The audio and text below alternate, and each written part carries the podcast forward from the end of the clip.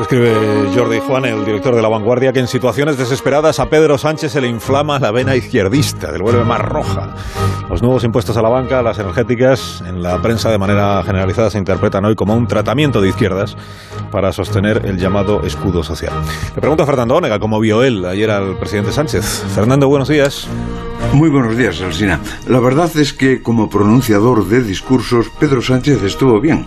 No voy a quedarme corto. Estuvo muy bien. Encontró la lírica del vulnerable. Voy a dejar la piel por usted. Supo declarar enemigo colectivo a la inflación, siempre culpa del malísimo Putin. Habló de las clases medias trabajadoras como hablaría Yolanda Díaz, es decir, poniéndole alma. Solo inventó el bono de cercanías de Renfe, el resto era prestado, pero tuvo la habilidad de hacer una pieza que hoy merece ese reconocimiento general. Giró a la izquierda. No es que girar a la izquierda sea garantía de éxito, tampoco lo sería girar a la derecha ni ocupar el centro, pero tiene una ventaja grandiosa. Le hizo sonreír a la siempre cabreada Yone Belarra, a quien solo le faltó decir bienvenido a Podemos, presidente. Y todo ello con una pasmosa facilidad.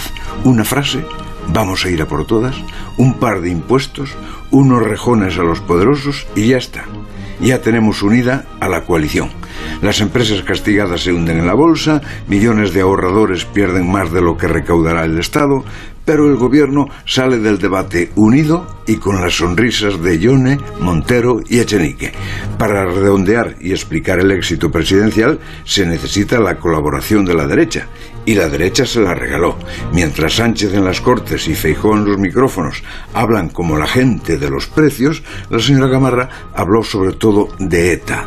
En Moncloa debió sonar como un regalo de Navidad. Hasta luego, Fernando. Hasta las ocho y media. Vamos a recordar ahora las noticias.